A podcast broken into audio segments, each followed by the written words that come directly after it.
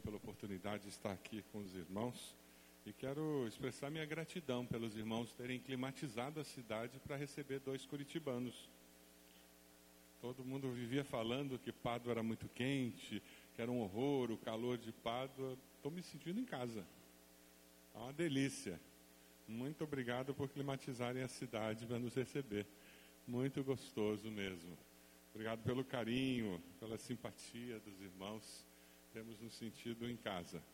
Muito obrigado pelo carinho dos irmãos. Nós queremos compartilhar hoje sobre igreja multiplicadora, uma igreja discipuladora. O que significa fazer discípulos? É um assunto que a gente fala muito.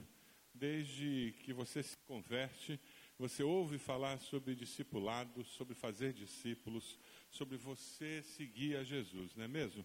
Ah, eu estive recentemente na Nigéria e ah, o país da Nigéria, eles vivem algo parecido com o nosso. Eles tiveram um avivamento, um, um, um fenômeno lá. Quase metade da população é convertida. O Brasil nós chegamos quase a 30%.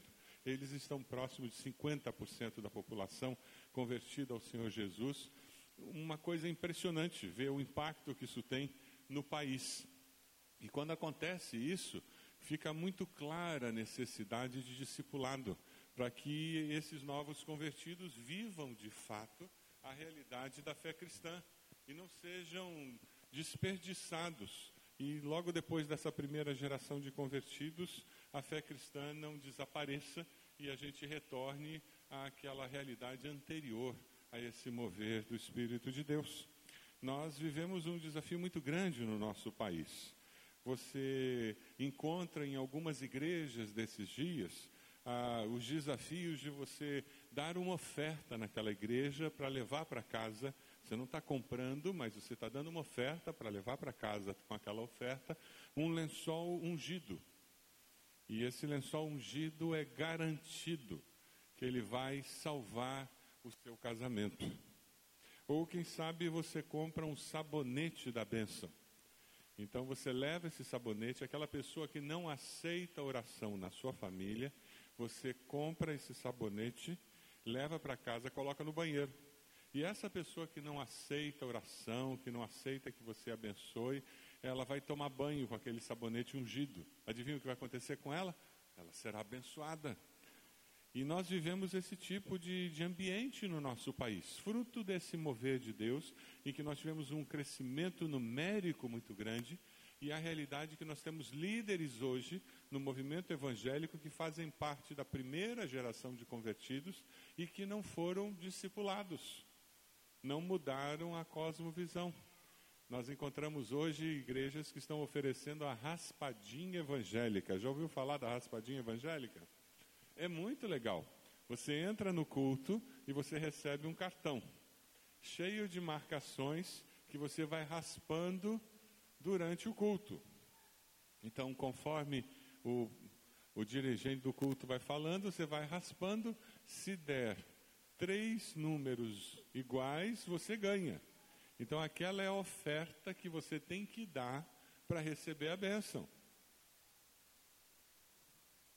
A gente fica assustado, não fica? Isso é resultado de uma igreja que pensa como pagão. Isso não tem muita diferença da benzedeira, da garrafada, não tem muita diferença. Mas sabe, a gente é muito crítico a essas pessoas, mas quando você vai para dentro de igrejas históricas como a nossa, batista, presbiteriana, metodista, que não temos essas coisas estranhas, nós encontramos também algumas coisas que são não tão estranhas, mas que são estranhas à fé cristã. No nosso meio, nós encontramos muitos discípulos de Jesus que vendem com meia nota. Conhecem? Ou vendem sem nota fiscal. Porque assim não precisa pagar imposto eu fui comprar bancos para a nossa igreja e veio o orçamento do vendedor. E ele me entregou um orçamento em que tinha dois preços do banco, com nota e sem nota. Eu olhei para ele e disse: Não estou entendendo o orçamento. Ele disse: é simples, pastor. Se o senhor quiser nota fiscal, o preço é esse. Que daí nós temos que pagar imposto. Se o senhor quiser sem nota fiscal, é mais barato. Eu olhei para ele e disse: banco de igreja sem nota fiscal. E eu fiz uma pergunta: e tem igreja que compra? Ele deu risada e disse: a maioria. Nossa igreja começou um programa de rádio. Nós paramos com o um programa de rádio. Numa rádio muito conhecida na nossa cidade. Primeiro mês eles não deram nota fiscal e o, a tesouraria da igreja cobrando. Segundo mês eles não mandaram, cobrando. No terceiro mês, a, a área financeira da igreja foi radical e disseram: olha, nós vamos parar o programa se vocês não mandarem nota fiscal. E finalmente eles abriram o jogo e disseram: olha, a gente não dá nota fiscal, a gente dá recibo. Porque vocês vão entregar o valor do programa como oferta. É o que todo mundo faz. Assim fica mais barato fazer o programa e a gente não precisa pagar imposto. Uma rádio evangélica. Existem igrejas históricas que lideram as finanças da igreja como se lidera um banco, uma empresa. Igreja é empresa? Não. O lucro da igreja não é ter dinheiro no banco. São vidas salvas, pessoas ministradas. Não dá para gerenciar financeiramente uma igreja como você gerencia uma loja, uma fábrica e um banco. Mas existem igrejas que são gerenciadas financeiramente como se fosse uma loja, uma indústria ou um banco. Isso é cosmovisão pagã dentro da igreja. É tão pecado quanto o lençol ungido. Pergunta é como nós construímos uma cosmovisão cristã dentro das nossas igrejas. A resposta é com discipulado. Discipulado cristão. Você já foi discipulado por alguém? Pergunta a pessoa do lado aí. Você foi discipulado por alguém? Pergunta. Se você faz parte da grande maioria, a resposta é não. Eu não fui discipulado por ninguém. Eu nasci, fui criado numa igreja batista, da Convenção Batista Brasileira, fiz seminário num seminário da Convenção Batista Brasileira e não fui discipulado por ninguém. Ah, eu fiz sim, discipulado para batismo. Eu fiz classe de catecúmenos. Quantos aqui fizeram classe de catecúmenos? Era um nome que assustava, né? Mas eu fiz. Mas discipulado, alguém caminhar comigo, explicando como eu deveria viver a vida cristã, eu nunca tive. Isso fez com que durante um bom período da minha vida cristã, eu fizesse um voo solo e tivesse uma grande colcha de retalhos cheio de buracos na minha compreensão e no meu entendimento do que era a fé cristã. O nosso grande desafio é ter um cristianismo que seja pensado, elaborado e construído com coerência. Para complicar e nos desafiar ainda mais como Igreja de Jesus nesses dias, nós vivemos num dia de tamanho pragmatismo que a maioria das pessoas não tem muita curiosidade para saber o que é verdade e o que não é. A maioria das pessoas, elas querem saber se funciona. Isso funciona? Então tá bom para mim. Você quer ver uma verdade? No passado, a ênfase era maior no que era verdade. Isso fazia com que as pessoas escolhessem a igreja que frequentavam pelo que a igreja ensinava pela doutrina da igreja.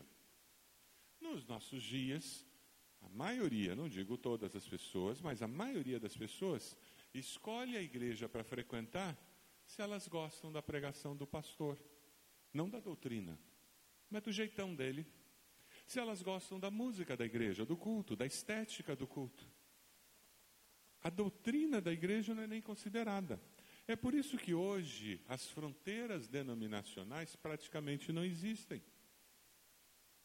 E pessoas saem de uma denominação para outra com muita facilidade. Porque, na realidade, eu estou interessado se funciona. Ah, aquela igreja tem um ministério infantil maravilhoso. Eu tenho criança pequena, eu vou para lá. O que eles ensinam, a doutrina daquela igreja não é tão importante. Ah, eles têm um grupo de jovens muito bom. Eu tenho um grupo, eu tenho jovens lá em casa, eu vou para lá. John Stott fala sobre esse cristianismo de mente vazia, que não faz a pergunta o que é verdade, que não constrói convicções no coração daqueles que chegam à fé cristã. Ele faz a seguinte afirmação: o cristianismo de mente vazia é o resultado de igrejas que direcionaram suas ações somente para três áreas distintas. Aí nos nossos dias a gente começa a descobrir igrejas que ou têm uma ênfase muito grande no ritual. O foco é o culto. É um ritual, você tem que cumprir aquilo. Ou então, igrejas ligadas à missão integral. A ação social é que é importante. Importante eu falar sobre fome, violência e resolver os problemas sociais do mundo. Ou talvez aquelas que focam na experiência. O metafísico, a experiência metafísica e que é importante. O quanto eu choro e o quão arrepiado eu fico durante o culto é que, é que importa. Se eu não chorei em dois cultos, eu vou mudar de igreja, porque essa igreja não tem o Espírito Santo. Essa igreja não é espiritual. O que essa postura está fazendo é fazendo com que surja cristãos inconscientes, que não compreendendo as verdades bíblicas e o cerne do pensamento cristão, se tornam discípulos desprovidos do caráter e da mente de Cristo. O que nós temos é um cristianismo raso.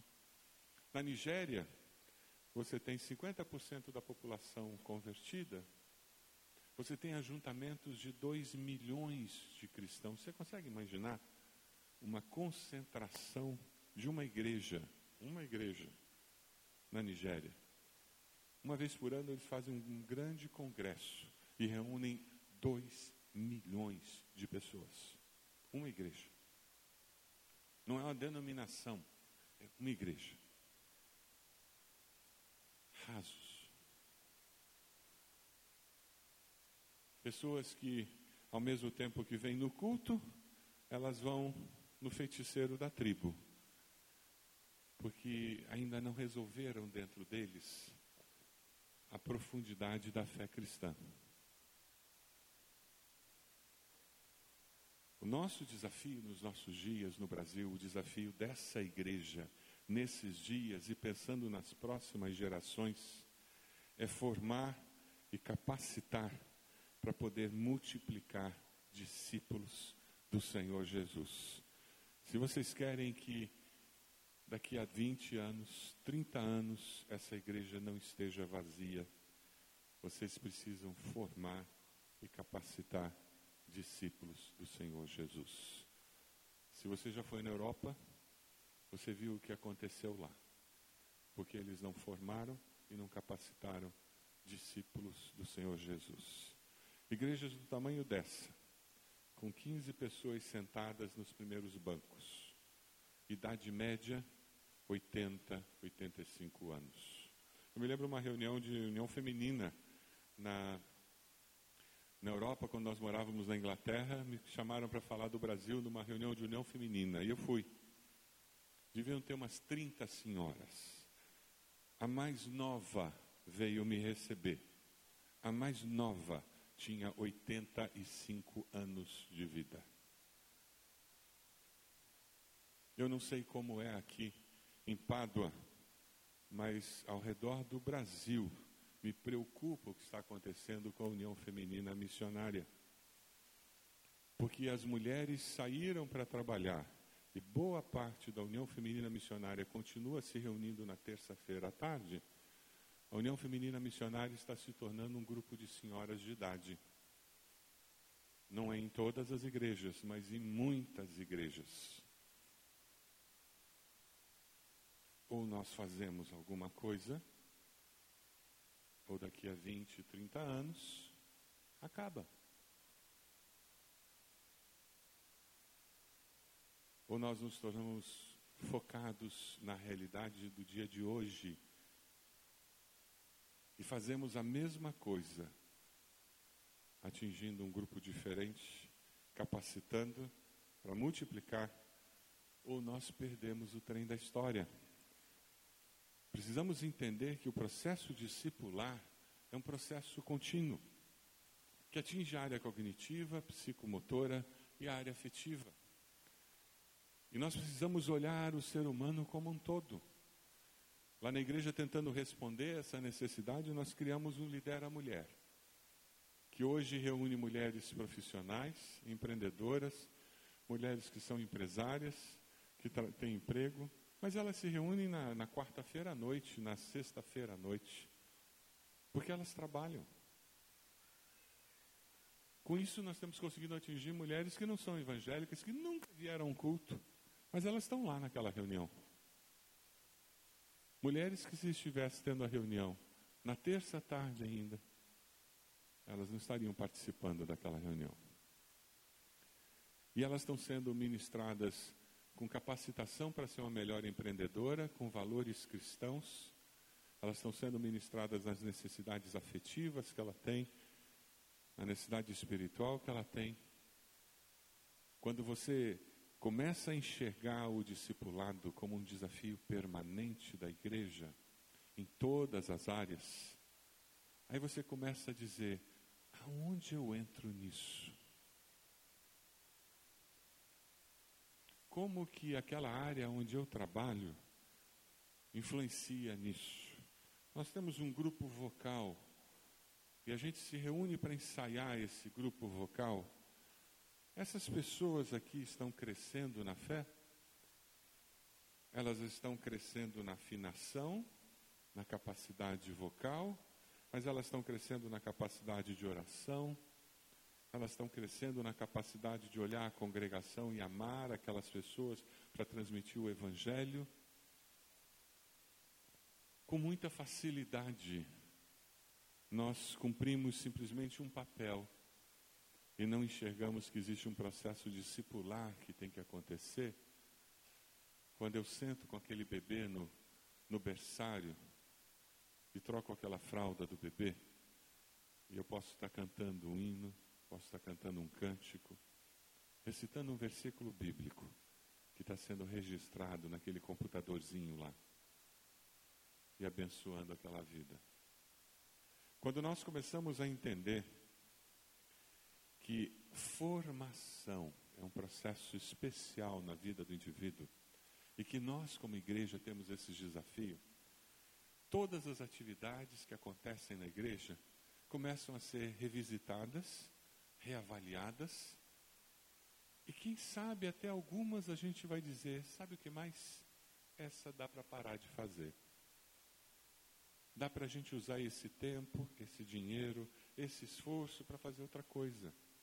A hora que nós começamos a fazer isso lá na igreja, sabe que nós paramos de fazer algumas coisas que nós fazíamos? Que a gente fazia só porque a gente sempre fez. Algumas outras coisas nós juntamos e tornamos uma só. Nós começamos a fazer algumas coisas que nós não fazíamos antes. Porque existia uma necessidade. Mas nós partimos de um princípio. Nós não partimos do fazer o que a gente sempre fez, mas nós queríamos formar discípulos. E quando você forma discípulos, você vai além da informação. Um irmão veio me procurar dizendo que queria batizar a netinha. Sabe aquele ministério de avô? porque os filhos não trazem a igreja, e o avô passa em casa, pega o netinho, traz para a escola dominical, e ele, quando o netinho está em casa, põe DVD de história da Bíblia, e ele conta historinha da Bíblia, bênção. Se seu filho, sua nora não está passando mensagens, valores espirituais para os seus netos, assuma esse compromisso e cumpra esse ministério. E esse irmão tinha feito isso. E a sua netinha foi criada vindo à igreja todos os domingos com ele. E ele veio para mim e disse: Olha, chegou a hora de batizar minha netinha. E eu disse: Que bênção. Quando foi que ela aceitou Jesus como Salvador? E ele disse: Ah, pastor, ela já fez todas as classes, já está nos juniores, ela sabe tudo sobre a Bíblia. E eu repeti a pergunta: quando foi que ela tomou uma decisão ao lado de Jesus? E ele disse: Pastor, eu sentei do lado dela, eu fiz todas as perguntas que se faz na profissão de fé. Ela respondeu tudo direitinho. Eu parei, olhei bem firme para aquele irmão e disse: Meu querido, quando ela se arrependeu dos seus pecados e confessou a Jesus como Senhor e Salvador. E aquele irmão ficou parado. Ele não tinha resposta para essa pergunta. Sabe qual o problema daquele irmão? Na sinceridade do coração dele, ele achava que você faz discípulos informando Informação não basta. Nós de igrejas históricas caímos nessa tentação. A gente acha que passar muito conhecimento é fazer discipulado. Quanto mais material eu tiver, mais discipulado. Hoje à tarde nós vamos conversar um pouquinho com vocês, líderes, às seis horas, sobre isso. E você vai vivenciar o que é fazer discipulado, vida na vida. E o que é você passar vida cristã para alguém na prática. Não é ter um livro e passar conhecimento e respostas a perguntas. É muito mais do que isso. Aquele irmão achou que porque a neta tinha as respostas, ela estava salva. Uma das coisas que traz mais tristeza ao meu coração como pastor é parar num domingo de manhã, com a igreja cheia, olhar aquela congregação. E de vez em quando o Espírito Santo aperta o meu coração, porque me traz a lembrança que daquele grupo, alguns ouvirão do Senhor Jesus: Apartai-vos de mim, porque eu nunca vos conheci. Porque estar na igreja não é garantia de salvação para ninguém. É estar aos pés da cruz com o coração arrependido que dá segurança de salvação. Membresia de igreja batista não dá lugar no céu para ninguém. Amém? Tá fraco, hein? Membresia de igreja batista não dá lugar no céu para ninguém. Amém? É Jesus, só Jesus. É por isso que é o processo de formação do caráter de Jesus que vai nos dar a segurança que de fato aquela pessoa é discípulo. Você quer saber se aquela pessoa que está na sua célula se converteu mesmo? Comece a caminhar com ela, se encontrar com ela, orar com ela. E veja a transformação. Jesus disse: pelos frutos os conhecereis. Se não tem fruto, questione a árvore. Pé de laranja não dá limão. Se não tem fruto de nova vida, provavelmente é porque não tem nova vida. Pode ser um baita de um religioso, mas não é discípulo de Jesus. Você pode abrir sua Bíblia lá em Atos 2, 42, 47, texto muito conhecido, que fala sobre essa realidade da nova vida. O processo de formação vai acontecer nessa interação de nova vida produzindo frutos e um estimulando o outro. O processo de formação acontece quando nós interagimos, caminhamos juntos, quando nós convivemos. É por isso que a gente se encontra para adorar a Deus, é por isso que a gente se encontra nas casas, é por isso que a gente se encontra para ter uma social, é por isso que a gente se encontra para fazer piquenique, é por isso que o povo de Deus anda junto. Eu falava ontem, nós nos encontramos e o ambiente fica tão encharcado de amor que quando nossos amigos chegam junto, eles dizem: Eu também quero esse Deus. Veja o que acontecia na igreja primitiva, Atos 2, 42. Eles se dedicavam ao ensino dos apóstolos, à comunhão, Ao partir do pão, as orações, todos estavam cheios de temor e muitas maravilhas e sinais eram feitos pelos apóstolos que criam, mantinham-se unidos e tinham tudo em comum, louvando a Deus e tendo a simpatia de todo o povo, e o Senhor lhes acrescentava diariamente os que iam sendo salvos. Esse ambiente de amor vai formando o caráter de Cristo em nós. Discipulado é muito mais do que uma classe. Nós temos um vício de processo, um mito que se criou no nosso meio de que discipulado é preparação para o batismo. Discipulado não é preparação para o batismo, discipulado é um relacionamento de vida. Discipulado é um relacionamento de vida. Eu passo vida, eu caminho com aquela pessoa, aquela pessoa cresce e nós vamos caminhando e vamos aprendendo um com o outro. Se você já fez discipulado com o novo crente, você sabe que você é muito mais abençoado do que ele. Você cresce muito mais do que ele. Você é abençoado porque Deus responde na lata. Você já descobriu isso? Quem aqui já fez discipulado com o novo crente alguma vez? Alguém já fez? Você já descobriu que você está. O novo crente faz oração, Deus responde na lata. Já descobriu isso? Sabe por que, que Deus responde na lata quando o novo crente faz oração? Deus está se provando verdadeiro para ele. Aí você, crente velho, encardido, aquele velhão assim de igreja, muitos anos, e você diz: caramba, esse negócio de oração funciona mesmo. O cara orou hoje cedo, Deus já respondeu à tarde. Ele pediu emprego ontem, Deus já deu emprego hoje. Ele pediu que Deus curasse a doença da mãe ontem, a mulher foi no médico, não tem mais a doença. O negócio de oração funciona. Aí o que, que acontece? Conforme o tempo vai passando, ele vai amadurecendo, aí Deus diz: tá bom, você já entendeu que eu respondo oração. Legal. Vamos lá para a lição número dois. Eu não estou a seu serviço. É o inverso. É por isso que com a gente Deus não responde assim na lata, né? Nós já somos crente velho, encardido. E a gente sabe que Deus não está a nosso serviço. Aí você ora, e Deus diz: Vamos trabalhar um pouquinho tua paciência? Vamos lá. Você vai descobrir que você tem que confiar em mim. Então essa doença vai durar um pouquinho mais, tá? Isso, aguenta um pouquinho. E você vai mostrar para o teu colega de trabalho que mesmo doente, você continua confiando em mim. Vamos lá, vamos lá, firme, aguenta firme. Vamos lá. E Deus vai usando o testemunho da gente. E aquele crente novo, vendo isso acontecer com a gente, ele diz: Puxa, eu queria ter a fé que você tem. Eu queria confiar em Deus como você confia. E nessa relação com alguém novo na fé, nós vamos amadurecendo, ele vai amadurecendo. Abre lá em Atos 9, vira aí a tua Bíblia um pouquinho mais para Atos 9, do versículo 10 em diante. Atos 9, 10 em diante, você vai encontrar essa estratégia relacional acontecendo num discipulado multiplicador. Você vai ver paternidade espiritual, que depois se transforma em companheirismo de fé. Em Damasco havia um discípulo chamado Ananias. O Senhor o chamou numa visão, Ananias, eis-me aqui, Senhor, respondeu ele. O Senhor disse: Vá à casa de Judas, na rua chamada direita, pergunte por um homem de Tarso chamado Saulo. Ele está orando. Numa visão, viu um homem chamado Ananias chegar e impor-lhe as mãos para que voltasse a ver. Respondeu Ananias: Senhor, tenho ouvido muita coisa a respeito desse homem e de todo o mal que ele tem feito aos teus santos em Jerusalém.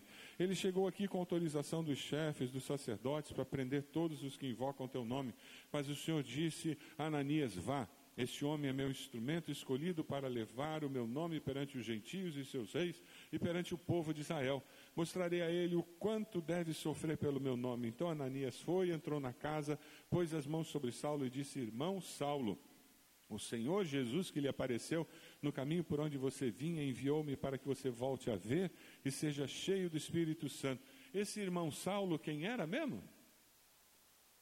Isso, mas ele era gente boa? Diga-nos um, uma descriçãozinha dele: perseguidor da igreja, assassino, brabo que só, todo mundo tinha medo dele. Você ia lá impor as mãos nele?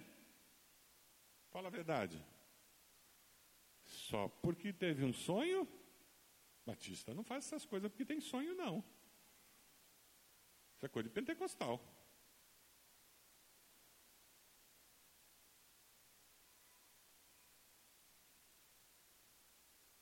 Já imaginou se o traficante aqui de Pado vem aqui na igreja e diz que se converteu, e diz que quer que você discipule ele, você vai impor as mãos na cabeça desse cara? Que já mandou matar muita gente? Isso aí que a gente está falando ali, gente.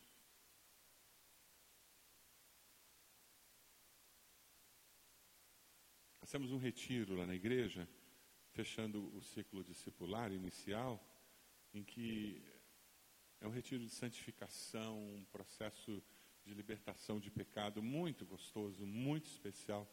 Esse último agora, nós tivemos dois homens, um deles dizendo: Eu não sei quantas pessoas eu matei. Está lá na nossa igreja, sentadinho do lado do povo lá. Lavado pelo sangue de Jesus, gente. O outro disse: Eu sou traficante lá da minha cidade. Eu já mandei matar muita gente. E eu estou aqui porque eu descobri que o sangue de Jesus tinha poder para lavar esse pecado na minha vida. Eu estou me sentindo uma nova criatura. E quem faz discipulado com esse cara?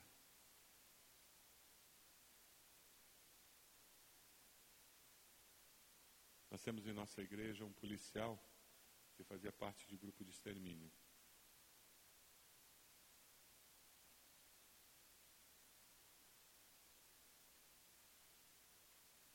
Sim. Arrependido, lavado pelo sangue de Jesus, transformado. Há duas semanas, nós batizamos cinco presos no sistema prisional de Piraquara. E hoje à noite, a esposa de um desses presos, que teve o casamento lá no dia do batismo, ela vai ser batizada na nossa igreja. Você quer levar o evangelho? Se prepara, porque Deus não tem preconceito, não. Ele pega todo mundo.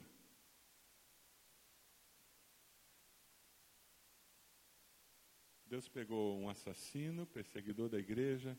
Você queria ter Paulo na sua igreja? Queria que ele fosse membro da sua igreja? Apóstolo Paulo? Acho que queria, né? Mas você queria agora ou, ou quando ele se transformou apóstolo Paulo? Você queria pegar ele aqui nessa fase que Ananias pegou? Assassino, perseguidor da igreja, cego. E ele foi lá. A gente quer quando está tudo bonitinho, né? O processo de formação, de construção do caráter, de transformação da vida é seu.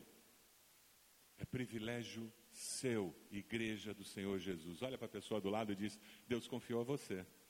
Diga para a pessoa do lado. O privilégio é seu. Abençoar aquela mulher e ajudá-la. Sabe aquela garota de programa de Pádua? Ela precisa de Jesus. E ela vai chegar aqui nessa igreja e quem vai discipular? Quem vai ajudá-la a construir uma mente nova, a mente de Jesus? Quem vai dar apoio?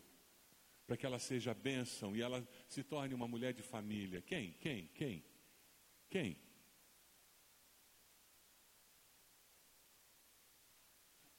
Aquele político corrupto lá. É aquele vereador aqui de Pádua, que todo mundo sabe que é pilantra. Quem é que vai discipular aquele cara? Gente, se a igreja de Jesus não for o lugar de transformação, onde vai ser? Tem outro lugar? Mas nós, como discípulos de Jesus, temos que entender que essa é a nossa missão. O preço pago por você e por mim foi alto demais para a gente esquentar dois palmos quadrados de banco todo domingo. Desculpa, queridos. Perdão. Custou muito caro salvar você caro demais para você vir sentar aqui todo domingo e esquentar dois palmos quadrados de banco. Foi alto demais. Sua vida tem que ter um significado maior. Sua vida tem que ter um impacto maior no reino de Deus. Na cidade de Pádua, no estado do Rio, no Brasil, no mundo. E Deus espera isso de você. Essa é a missão que Ele tem. Você existe com esse propósito maior. Deus tem um propósito maior. Ele quer que nós estejamos descobrindo essa verdade acontecendo dentro da igreja, em que a gente enxergue os pecados sendo transformados em motivo de honra e glória para o Senhor, porque pessoas estão sendo restauradas, transformadas, libertas pelo poder do Senhor. Agora, nós, como igreja, temos que viver com senso de missão para isso acontecer.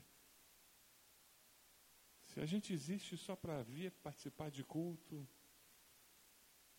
aí não vai ter espaço para isso. Não tem. Aí não dá para fazer isso. Tem um livro muito bom, Proibida a Entrada de Pessoas Perfeitas, um livro sobre igreja, do John Burke. Tem uma, um texto que eu queria compartilhar com vocês, quando ele diz: Quando se cria uma cultura com sinceridade e honestidade, para lidar abertamente com assuntos dolorosos sobre confiança, acontecem duas coisas. Primeiro, ouviremos cada vez mais histórias de feridas inflamadas antes escondidas mas também ouviremos cada vez mais histórias sobre a obra restauradora de Deus que acontece quando as pessoas são trazidas à luz. Você quer que a igreja de Pádua seja conhecida como um lugar onde as pessoas são restauradas? Sim ou não? Então esteja preparado para ser usado por Deus para abençoar pessoas. Olha o que acontece quando a gente começa a dar espaço para Deus usar vidas para restaurar vidas. Veja esse vídeo aí.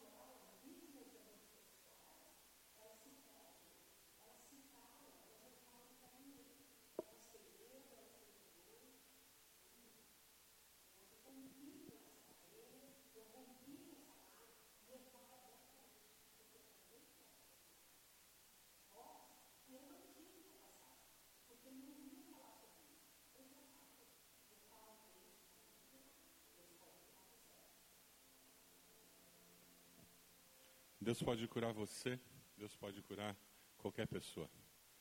Quando a igreja entende esse processo discipular e se dispõe a ser usada por Deus para abençoar pessoas, para restaurar vidas, ela está se tornando uma igreja discipular. O desafio dessa manhã é que a primeira igreja batista de Pádua se transforme essa igreja, nessa igreja. Que seja o lugar, o porto seguro para as pessoas machucadas dessa cidade, dessa região. Seja o lugar seguro para quem já está aqui e carrega feridas como essa. Neuzi durante anos, Seuzi durante anos esteve dentro de uma igreja, até que ela se desse ao direito de ser curada, liberta dessas marcas que ela carregava dentro dela. E é porque dentro de um ambiente discipular, você pode caminhar com alguém, você pode falar das feridas da alma e descobrir que a cura e libertação pelo poder do Evangelho é que você começa a viver de fato a vida cristã como Deus planejou. Nós somos criados por Deus e Ele tem um propósito para a sua vida. Você não está aqui por acaso. E esse propósito é muito maior do que simplesmente você vir tocar na banda. É muito maior do que esse. Por mais lindo e importante que seja você tocar na banda,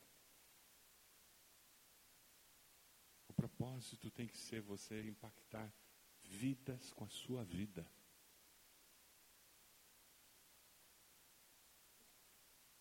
Quando nós falamos de igreja multiplicadora e do resgate dos princípios bíblicos, o que nós estamos dizendo é que tudo que uma igreja faz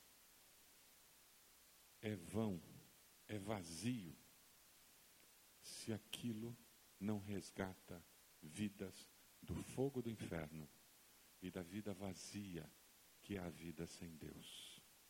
E eu tenho certeza que você assina embaixo disso. Porque isso é a mais pura doutrina batista. É o que nós cremos. Mas, infelizmente, muitas vezes, nós estamos tão ocupados com tudo que fazemos dentro da igreja que nós perdemos de vista que tudo que nós fazemos tem que ser para que vidas sejam alcançadas e transformadas pelo poder de Deus. Não é verdade? Quando nós falamos de uma igreja discipular, o que nós estamos falando não é disso. Não é todo mundo aqui começar a se vestir como o pastor Márcio, falar como o pastor Márcio, pensar como o pastor Márcio. Isso seria uma afronta à criatividade de Deus e ao projeto de Deus. O plano de Deus é que no viver a vida cristã, o ser transformado, que todo aquele potencial que Deus colocou em cada um de nós seja desenvolvido, chegue em toda a sua plenitude. E quando você estiver discipulando alguém, não é para que aquela pessoa vire seu escravo. Aquela pessoa, para tirar férias, tem que pedir permissão a você, como acontece em alguns lugares. Para aquela pessoa começar a namorar, tem que pedir permissão ao discipulador. Não é disso que nós estamos falando. Nós estamos falando de um relacionamento que promove crescimento, desenvolvimento, maturidade, a tal ponto que daqui a pouco aquela pessoa está caminhando sozinha. Se você ler o livro de Atos com atenção, você vai perceber que tinha Barnabé e Paulo, Barnabé e Paulo, Barnabé e Paulo, Barnabé e Paulo. De repente está Paulo, Barnabé, Paulo, Barnabé, porque o discípulo se tornou mais importante que o discipulador. E sabe o que acontece no final do livro de Atos? Barnabé some. Só se fala em Paulo. O processo discipular, o seu alvo, é desenvolver o seu discípulo de tal maneira que eles sejam maduros. É um processo contínuo. E de repente você vai se tornar mentor do seu discípulo. Você vai conversar com ele. Eu já tenho discípulos lá na igreja que eu me reúno, eu almoço com eles cada 15 dias, cada mês. E é uma conversa boa. Já são pastores, já lideram muitas pessoas. Esse processo de formação é lindo, os propósitos de Deus se cumprem e é pela instrumentalidade humana. Deus faz a sua parte. Mas a coisa encrenca quando nós ficamos estáticos, paralisados. E quando isso acontece, o trabalho de Deus sofre. O desafio que você está recebendo hoje é viver a vida cristã com o propósito de Deus, investindo nas novas gerações, particularmente. Investindo para que essa igreja prossiga com aqueles que, que chegam e com aqueles que estão aqui e que estão crescendo aqui dentro. Eu queria falar rapidamente sobre um conceito muito importante. E eu vou começar fazendo uma pergunta. Quando o diaconato dessa igreja se reúne, quando a liderança dessa igreja se reúne, qual é a média de idade? Os irmãos que fazem parte da liderança dessa igreja, conseguem visualizar uma reunião da liderança dessa igreja? Faz uma média de idade.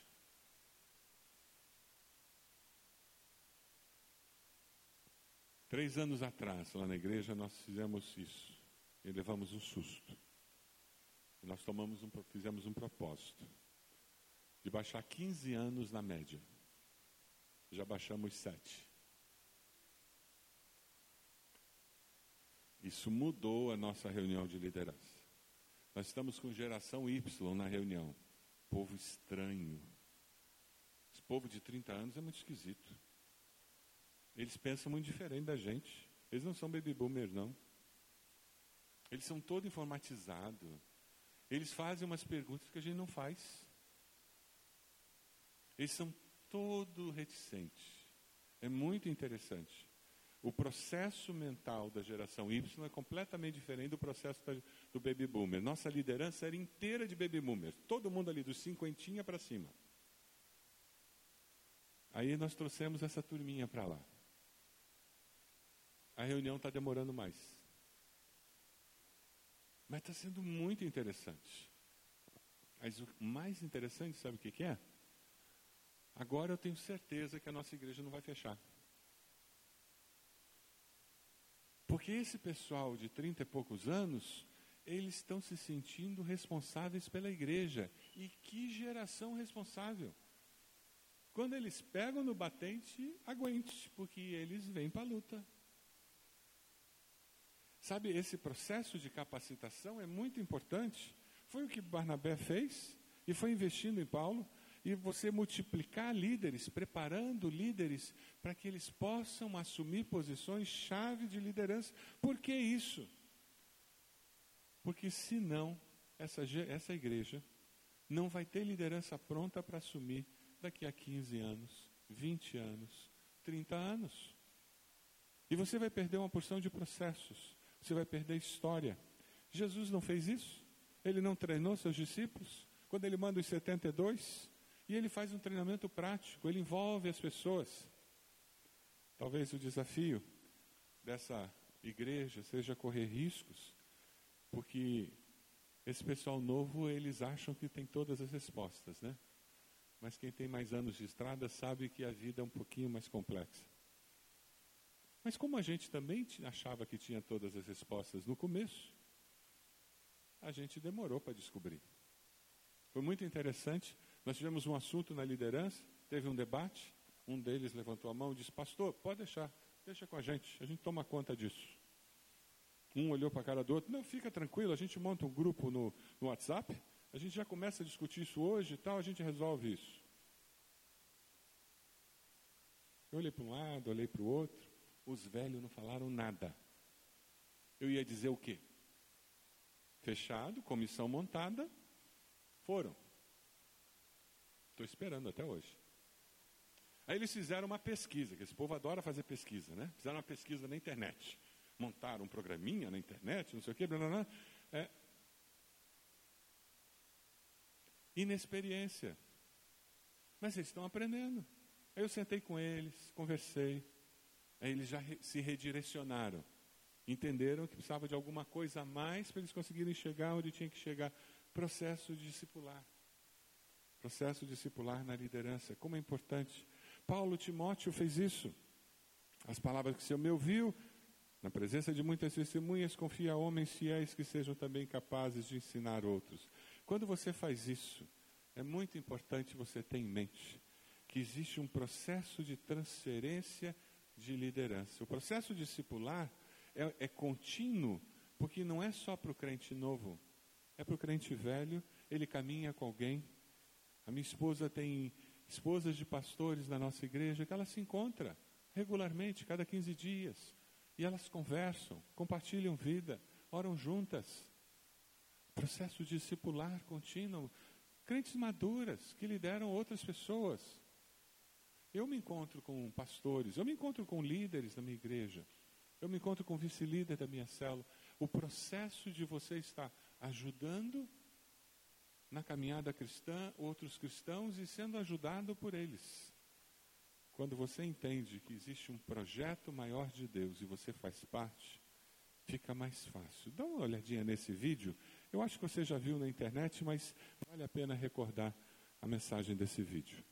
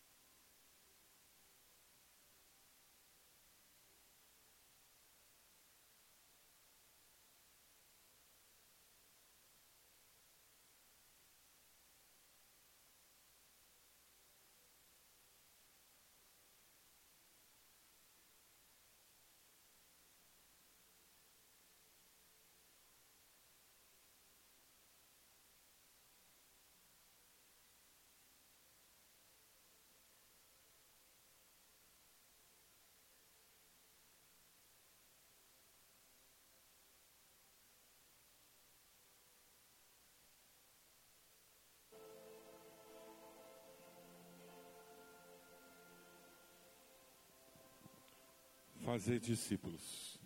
Esse é o nosso desafio. Esse é o seu desafio. Transformar vidas, porque você está investindo a sua vida na vida de outras pessoas. Fazer com que essa igreja seja uma igreja discipuladora. Você quer que a sua igreja seja uma igreja discipuladora?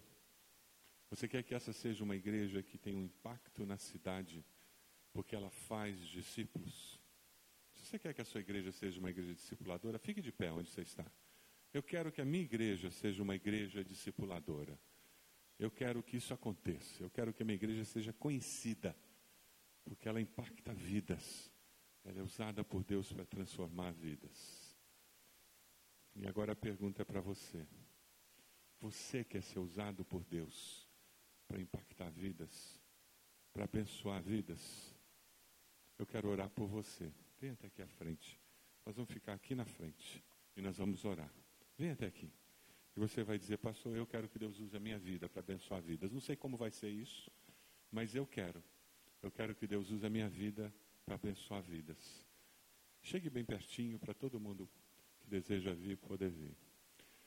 Eu vou gastar meu tempo lá na. Vou começar com o pessoal da minha célula.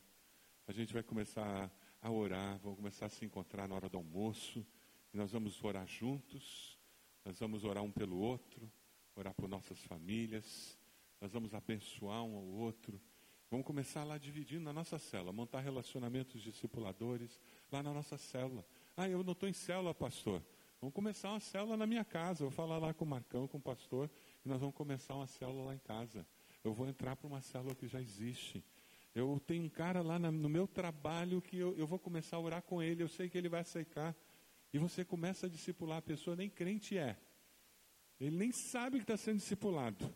Mas você está levando Jesus para ele. Essa mensagem transformadora. E prepare-se, que o mover de Deus começa na vida da gente e transborda na vida das outras pessoas. Amém? Pastor Márcio, chega aqui. Ele é o pastor de vocês. Ele vai caminhar com vocês. Ele vai abençoar vocês agora. E nós vamos caminhar como igreja, abençoando essa cidade. Pastor Márcio. Pai amado, nós, na tua presença, queremos te agradecer, porque mais uma vez fomos ensinados sobre o teu propósito para nós enquanto igreja de Cristo Jesus. Senhor, nós não queremos viver numa religiosidade cega, cumprindo rituais pré-estabelecidos, litúrgicos. Nós queremos, ó Deus, viver teu propósito de nos envolvermos no discipulado, de acompanharmos vidas e sermos acompanhados num caminhar bíblico, cristalino, a fim, ó Deus, de formarmos o caráter de Cristo em nossas vidas. Senhor Deus, nós te agradecemos porque tantos queridos estão aqui à frente entendendo que precisamos ser uma igreja discipuladora. Nós não precisamos de um certo departamento ou ministério de evangelismo. Nós precisamos de vidas que se disponham a discipular, a caminhar, a ensinar e, na, e praticar os valores de Cristo, não só para ganharmos vidas para Jesus, e com certeza o faremos, mas para capacitá-las, para que a tua obra não pare, para daqui a 30 anos aqui haja uma igreja vibrante, com vidas que foram instruídas na tua palavra, não apenas por informação, mas por formação. Senhor, capacita-nos, usa-nos. Nós não somos pessoas que temos a capacidade para tal, mas a nossa capacidade vem do Senhor. E em nome de Cristo, que haja um mover do teu Espírito Santo em cada coração, para sermos homens e mulheres que queiram ter um relacionamento discipulador e a tua obra irá produzir frutos maravilhosos, não só na nossa cidade, mas como no nosso país e no mundo, Senhor. Em nome de Jesus, nós te rogamos que cada casa seja uma porta aberta, cada crente seja um líder em potencial e que toda a nossa formação cristã venha a tua palavra e seja para a glória do teu nome. Senhor, obrigado pela palavra que recebemos agora. Nós fomos tremendamente impactados e abençoados. Mas como não queremos receber somente informação, ó Deus, forme em nós o teu caráter, para que possamos cumprir a tua vontade. A oração agradecida que nós fazemos no precioso e maravilhoso nome de Cristo Jesus. Amém.